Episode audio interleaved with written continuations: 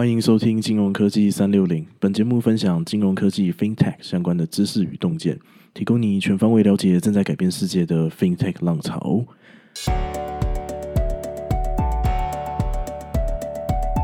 Hello，我是 Peter。嗨，我是 Ricky。嘿，Ricky，我们今天谈这个治安啊。那我听过，就是有一种说法叫做，在金融领域当中啊，治安是最重要的。如果治安没有做好的话，什么创新啊，一切都免谈。你有听过这种说法吗？哦，当然有啊。就像我们上一集有谈到的，就是说金融服务最重要就是两个嘛，稳定性跟安全性。因为金融服务涉及的资料主要都是钱，所以这比我们一般的个人资料呢，其实更需要小心的应对啊。如果你存在银行的钱啊，因为骇客入侵银行，然后把他的钱全部转走，你会不会急着想要联系银行把钱拿回来嘛？我这当然会啊，而且这件事情好像其实真的有发生过，是，而且不是发生在个人，是发生在某一个国家的中央银行哦。对，这这个事件是在二零一六年发生的，那时候有一个国际的骇客集团，他们潜入了这个孟加拉中央银行的国际支付系统，那他们就成功取得了就是孟加拉银行的电脑的控制权，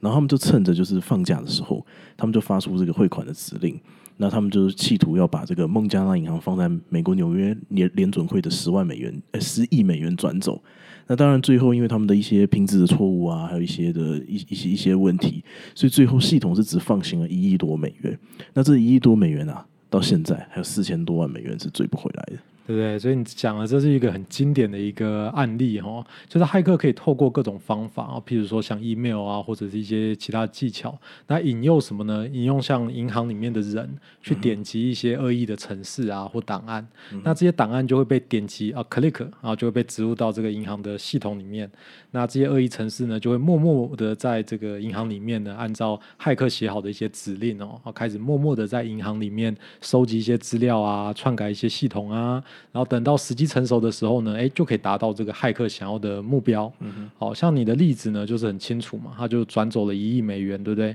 那钱被转走这件事情呢，可以发生在孟加拉银行。哦，你刚刚讲这个例子上面，代表着什么？代表着其实也可以发生在任何的银行。哦，那事实上，像你刚刚讲到这案例，就让我想到几年前台湾哦，也有一家银行也被国际骇客呢，也是用同样的方法呢，转走了六千多万美元。哦，嗯哼。所以我觉得大家在这边可以。用刚 Peter 讲的这个孟加拉央行的这个案例哦，来感觉一下，如果银行不是安全的，那会是一件非常非常危险的事情哦。这也是为什么一般在银行成立的时候呢，他们就要非常非常注重安全。那以前嘛，哦，传统是注重这个物理层面，还有怎么设置这些保全啊，保护银行不会被抢啊。那现代呢，就是什么？金金融科技发达的时代嘛，对不对？银行都已经数位化了，那抢银行这种生意呢，就是永远不会消失。哦，还是会存在的，啊，但是变成什么呢？哎，用电脑骇客骇入这个银行，哦，从这个电脑的系统里面把钱从银行转走，哦，所以说在现代这个金融科技有这么盛行的时刻哦，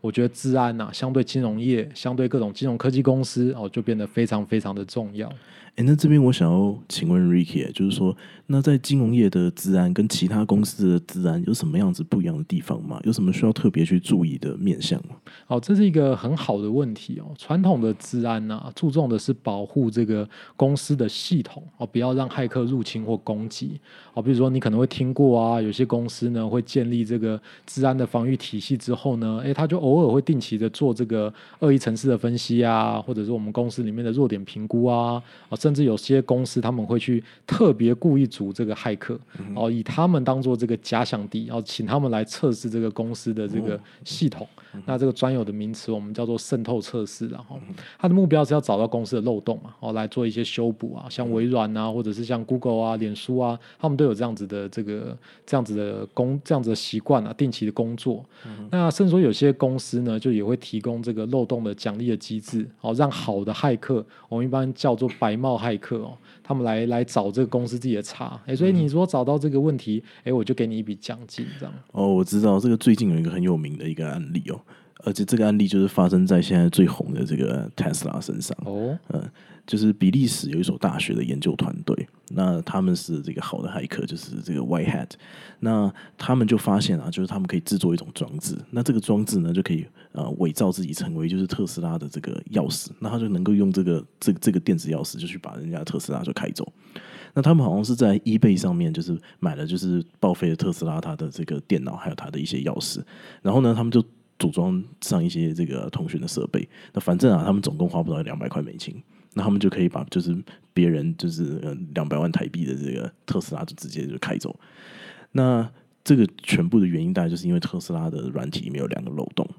那特斯拉看完了他们报告之后，就付了一笔奖金给他们，然后立刻就把漏洞给修好了。对不对，所以你讲的这就是一个很经典的一个一般的公司哦，他们在做治安防护的一个案例啊。所以像这些保护公司系统不被骇客入侵的这种传统的治安哦，其实金融领域的公司都要做。那只是说金融的公司呢，除此之外呢，还需要额外注意两项很重要的安全。第一个是交易安全，第二个是数据安全。嗯，我们接着就带大家来聊一聊这个交易安全啊、数据安全这两个领域呢，诶，为什么额外的对金融业来说是特别重要的一件事情？那怎么样在兼顾这样资讯安全之下呢，呃，可以更好的跟一些最新的金融创新来做整合？那我们就从第一个面向，就是交易安全来开始谈吧。你这边讲的这个交易安全，指的是这个金流的这个传送吗？对，你可以想一下，你用银行的 APP 转账呢，你只要点几个按钮，哦，可能还要在手机上可能有一个验证码，然后转账就可以完成。但是在你点下按钮的过程中呢，银行要处理的事情可能比你想的复杂。首先呢，银行呢，它要成立一个什么？一个被值得信任的中间机构。这个机构呢，它必须要建立一个资料库，它需要记录每个银行的使用者他们的一些账户的状态啊。那接着银行呢，要确认这个转账，哎，是不是你本人发出的啊？然后对你的身份做确认。然后最后银行呢，还需要建立一套它自己内部的一个风险评估的系统。那评估说，哎，银行的账户有没有可能其实已经被不法的分子冒用？OK，这样听起来就是说，在交易安全的这个领域啊，好像就是有有两个面向是需要被妥善处理的。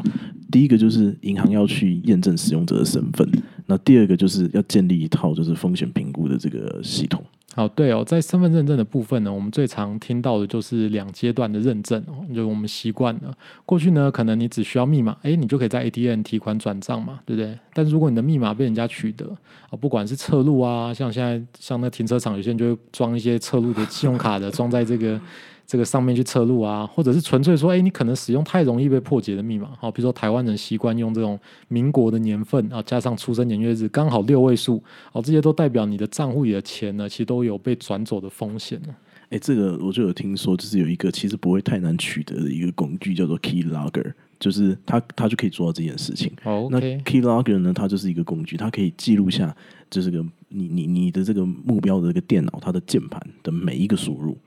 这个工具呢，好像最初这个设计的目的是要给这个写程式的这个这这工程师啊，他们了解就是自己在每个键盘上面的按键按了多久，然后就可以设定就是对他自己就是最合适的这个快速键，那增加就是他写程式的这个效率。那当然后来呢，也被就是一些雇主用来就是了解就是员工的这个工作的一个情况。那或者是呢，有些父母就是他们会他他们会装这个东西，那了解就是小孩这个使用电脑的这样子一个情况。但是其实同样的。就是好用的工具啊，这个骇客也可以使用，所以呢，就会有一些骇客呢，他们就可以就是透过这 Keylogger 这个工具，那植入就别人的电脑里面，然后呢，他就可以就是分析就是你输入的这个内容，然后就可以知道说哪些东西可能是你的密码，而且甚至他如果他知道密码的话，那他账号他也就会知道啦。但然后那其实我我觉得大家可以来思考一下，其实像这样的工具呢，不管是雇主还是父母，就是还是骇客用，它其实都非常非常的可怕。那而且重点是，这个工具要取得，其实根本就不困难。那当然，我们节目要呼吁大家不要去做这种事哦，因为你就算能够啊取得你朋友的这个银行账号跟密码，你能做什么事？你拿去做什么事？最后还是被这个司法系统逮到嘛？啊，没错，你像你举的这个例子啊，马上就说明一件事情，其实密码不像我们想象中的安全哦。不过我们通常也不用太担心了。那现在市面上都有一些防毒的软体，大概都能抓出像你刚刚讲到这个 Keylogger 的这种呃恶意的程式哦，记录你这个操作行为的这种程式。那前提是呢，你要装这个防毒软体哦，包括你就算是用 Apple，你也要考虑就是要使用这样子的安全的防护。那针对这个安密码不安全的这个问题哦，其实治安公司呢，它也在思考有没有什么东西呢？其实像密码一样，诶，它可以去验证身份，对不对？这样当银行在验证使用者身份的时候呢，它就多了一道保障哦，就有了像譬如说我们知道的手机验证码啊，甚至说有一些会用生物特征的验证啊、指纹啊、脸部辨识啊，就慢慢的开始出现。OK，所以你的意思是说，就是呃，在我们登录银行账户的时候，除了要输入密码之外，又要再输入就是一个一一个多一个程序，例如说就是要输入这个手机传来的验验证码，或者是按压我们的指纹这样子吗？对，你想哦，如果今天使用者密码呢，如果今天被骇客取得，骇客如果没有取得他的手机的控制权哦，或者骇客没有复制他的指纹的话，那骇客就还是还好，他就还是不能登录嘛，所以你还是有在这个安全的范围里面。OK，哎，但是我看过一个新闻呢，他在讲就是呃，国外有一个网站，就是他们保证你付五百，你付五百块美金一个月，就是付五百，那他就能够就是帮你拦截，就是某一些电信公司他使用的某些系统，那他手机上面的一些简讯哦。这边我可以跟大家分享，就是我我在上周把我的信用卡被盗刷，那我就上网研究了一下，然后我发现就竟然有人分享他的新呃，既然有人分享他的心得，那他就说这个盗刷他信用卡这个诈骗集团呢。他的他他们刷卡的这个交易啊，既然是有通过这个手机简讯认证的，所以他说这样子呢，就让他跟银行申请的这个争议款调查变得非常的麻烦，因为银行就会觉得说，哎，这个他有通过这手机认证啊，所以这里搞不好是你自己刷的，你自己自己忘了嘛？所以我们是不是说，就是手机的简讯它其实是非常不安全的？哦，你这样讲其实也没错啦。为什么？因为通常来说，电信的系统我们都会把它当做是一个比较古老的系统，就像这个英国地铁嘛。哦，虽然说它是地铁，但是它跟我们现代的捷运是不一样的，因为已经一百多年了嘛，所以比较容易跟不上当今的这些治安的防御体系啊，像电信这种公这种公司啊，所以你刚刚讲的这种攻击，我们叫做中间人攻击哦，确实有可能发生，我们以后可以聊。啊，就像我们多次提到的那份 PWC 的金融科技报告里面就有谈到说呢，现在的金融科技公司呢，它在客户的身份认证上，它不只是把精力投入在纯传统的这种简单的手机验证码，它更多的投入在这个生物识别上面。所以我们在可以预预计的将来啦，我们应该可以看到更有效的这个身份认证的技术会出现。哦，这也代表着在这个领域呢，诶，仍然有各种新创可以来创新的一个机会。哎，等一下，这边我想到就是说。我们自己公司往来的银行啊，他们就是给我们这个数位凭证的这个。认证的机制，就是我要做交易之前呢，我就需要就是登，我除了需要登入网络银行之外，我还要透过读卡机，然后使用一个叫数位凭证的东西才能进行交易。这个东西是不是就是它其实也算是某种程度的两阶段的验证？没错，这也是一个验证身份的方式。数位凭证结合了就是我们知道像一些呃密码学上面的一些概念哦，叫公开金钥啊、私密金钥啊，再加上什么杂凑函数啊，哦这些复杂的东西呢，它就确保你的这个交易的内容是安全的。那这样。做的好处是，哎，它几乎是可以安很安全，然后也几乎是可以确定，就是说这个交易是你本人来做的。好，所以一些比较严谨的一些政府的服务呢，诶，它都会要求，就是说，如果你今天要做一些数位的申请的话，你需要使用什么？像现在台湾嘛，报税嘛，对，报税机，你就要使用什么自然人凭证。好，自然人凭证呢，就是这种数位凭证认证身份的一种形式哦。那数位凭证的缺点比较麻烦，就第一个你要有电脑嘛，哦，你要有读卡机嘛，那你要有我刚刚讲的凭证嘛，还要确保你的凭证不会遗失哦，或者是密码没有被窃取。最后我要特别强调，这手机认证虽然漏洞很多，但如果你已经在使用了一些金融的服务，那这些公司有提供这样子手机简讯的验证，那请你还是要启动这样的功能，因为毕竟多一道防护了，还是比什么都没有来的好。好吧，那我们就讲第二个吧，就是说银行的这个风险预警的这个系统是什么样子？OK，这个内容我们其实，在第三集讲这个 AI 呢，怎么样来防止诈骗呢？我们已经用了将近一集的内容跟大家来聊过这主题。哦，现在银行是怎么样用人工智智慧呢，来抓出这些异常的金流。那我们也谈到了这个信用卡的公司公司呢，Visa 呢，它是怎么样来设计这个人工智慧的模型，来判断这个信用卡的使用者是否被盗刷。这几乎可以说是目前 AI 哦，人工智慧哦，在金融领域最成功的应用。那有兴趣的朋友呢，可以找时间听一下这个第三集的内容。那我们就来聊这个下一个主题哦，这个资料安全哦。好，那关于这个资料安全的部分啊，这我想问 Ricky，就是说，是不是因为就是说金融机构它所涉及的资料都是真实的，而且是完整的，而且是敏感的，那一旦是泄露出去，是没办法挽回。啊，没错，就是因为金融机构呢手上握有我们这么多这个珍贵的资讯呢，所以资讯安全就变得非常非常重要。你想说，哎，你今天使用脸书，哎，使用 Google 啊这些服务的时候呢，你其实可以干嘛？你其实可以凭空创造一个你的分身账号嘛，对不对？啊，你为这个身份呢，你去设定什么？哎，假的一个出生年月日，哦，假的一个姓名，哦，假的一个 email，啊，甚至地址呢，你还可以填一些哎旧的学校啊、旧的公司啊、旧的家，啊，反正你根本没差，你只是要弄一个分身账号而已，对不对？所以电话号码呢，你也可以开一个假的。好，但是如果你今天在银行往来，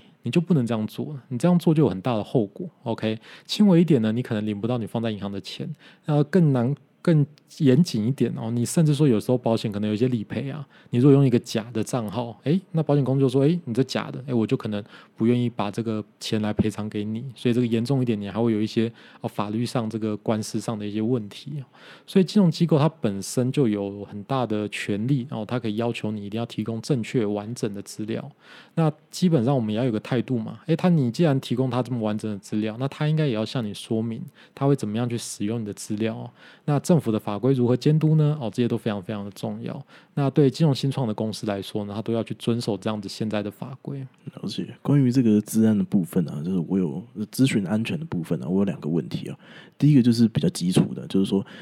既然就是说金融业有我们这些重要的资料，那这些资料就是外流会发生什么事情？它真的很可怕吗？就是我的各自外流，就是骇客可以干嘛？那第二个就是说，如果就是我的资料外流是一件非常可怕的事情的话，那金融机构要怎么样子加强治安呢？我们可以先来谈这个为什么在金融业哦，相对一般其他公司哦，它的资料外泄是非常严重的问题。你想想看哦，你在 Facebook 上面，你的账号如果被外泄，那可能你再办一个新的账号就好了。但如果你今天在金融业里面资料被外泄，你的资料会是哪些？好，比如说你的姓名、你的出生年月日、你的身份证号、你的护照、你的指纹，哦，这些几乎是你不可能一辈子不可能更改的东西。你不是说，哎，我就轻易的就可以舍弃掉，那是没有办法的。嗯，哎，但是我听说，就是说，在台湾啊，就是我们的户政单位，就是呃，一个人一生可以改名三次。然后，如果你的身份证号码就是有超过两个四，因为四在中文里面就是不太好的意思啊。所以，如果你的是身份证字号有超过两个四，那这是可以更改的。然后，在有些国家，好像你经过法院的这个裁定之后，你是可以改名的啊。对啊，还包括前面之前的那个鲑鱼之乱啊，这些都可以改嘛。就是你想要，你就可以改。但是你要改，你就会很麻烦嘛。你就是很多限制啊。啊，你可能有些条条规规要遵守嘛。好，比如不是人人都能改的。那因为这些资料是相对不易更改。所以说呢，你在电信公司呢、银行的一些比较正式的，甚至说一些比较正式的政府服务呢，它就会根据这些资料呢，作为来判断，哎，你是谁，然后这个身份识别的一个部分。如果今天骇客取得你的这些可以身身识别身份的这些个人资料，他就可以透过一些其他方法啊，比如说透过跟一些公司的一些客服方式啊，哎，就是哎，我密码不见了，哎，你可不可以帮我怎么办？哦，这是我的身份证字号，哎，这这这样就可以偷偷来取得你很多的资料，然后再搭配一些，哎，他测。测录从你身上测录出来的一些资讯，哦，他甚至可以偷偷去更改你的手机号码啊，更改你的银行账户密码啊，甚至是说你的钱呢，就可以在一息之间，或者是五秒钟之间，就完全的被转走。哦，这我看过，就是 YouTube 有个影片，好像是在这个美国这个拉斯维加斯，他的这个啊美国骇客年会上面，那就有一个记者，就他想要尝试，就是挑战一下这个骇客到底有多厉害。这告诉我们绝对不要轻易这个挑战骇客哦。那他就这个请这个骇客，就是以他当做这个示范，然后请这个骇客就是看怎么样子能够取得他这个手机电话号码这个控制权。那这个骇客呢就说啊，这当然没问题啊，对他们来说 piece of cake。那他就。就是打电话给这个电信公司，然后呢，他就用这个记者这个女朋友的名字，然后再搭配就是他假冒的这个记者的这个身份证件，嗯，在美国应该就是这个 Social Security Number 嘛。那然后呢，他就播放了这个啊照顾小孩的这个婴儿哭闹的声音，然后边安抚小孩，那边取得这个客服的同情，然后最后呢，他就成功换了就是这个手机的这个账号跟密码，变成这个这这个骇客。那这个记者他就损失的就是他的手机账号跟密码。对你这个例子其实就讲到呢，骇骇客呢他。不过就只是拿到什么？他拿到这个记者的电话嘛？他拿到这记者的姓名嘛？对不对？记者要拿到名字不是很困难的事情，他就能怎么样？他就可以搭配其他他伪造的一些文件呢，取得记者的一些手机的控制权。接着就像我们刚刚前面谈的，如果这时候不巧，哎，你的银行的验证码也是用简讯传送的，哎，你是不是就可能有一些这个这个被骇客去使用利用的一个麻烦的机会？哦，所以这个案例呢，你刚刚讲的这个哈，骇客拥有的资料也不过就这么一点点，一点点。哦，你想，如果骇客今天如果拥有更多的资料，那他们甚至可以冒用什么？冒用你的名义呢？甚至说去申请信用卡啊，他们填写的信用卡申请资料啊，搞不好跟你填写的还一模一样，对不对？那这些信用卡的这些安全性的问题呢？不过就是说，哎，像比如说你出生在哪，然后，你小时候的这个朋友的名字叫什么？然后你的毕业的小学，然后就这很薄弱的一些一些问题，哦，所以很容易可以被突破。嗯。哇，这样听起来是非常的可怕哦。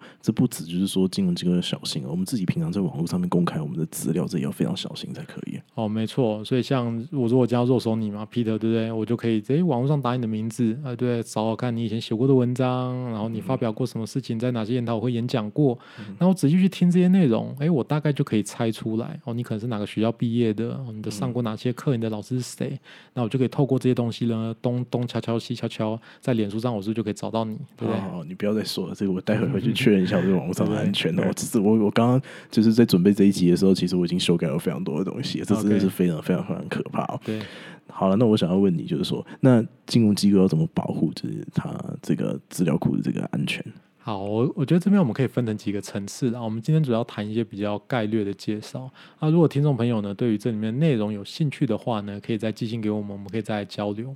那第一个哦，最表表面的一个层次呢，就是说公司系统的保护。譬如说呢，你架设你的资料呢，外泄的保护的一个系统，保护你们公司的资料。那这套系统会干嘛呢？它会监控这个任何从公司出去或者是从公司进来的各种资料。那当使用者呢，要在公司的系统呢，比如说传送 email 啊，或者是在这个通讯软体啊、云端啊，要传出档案啊，哎，都会经过什么？经过审查。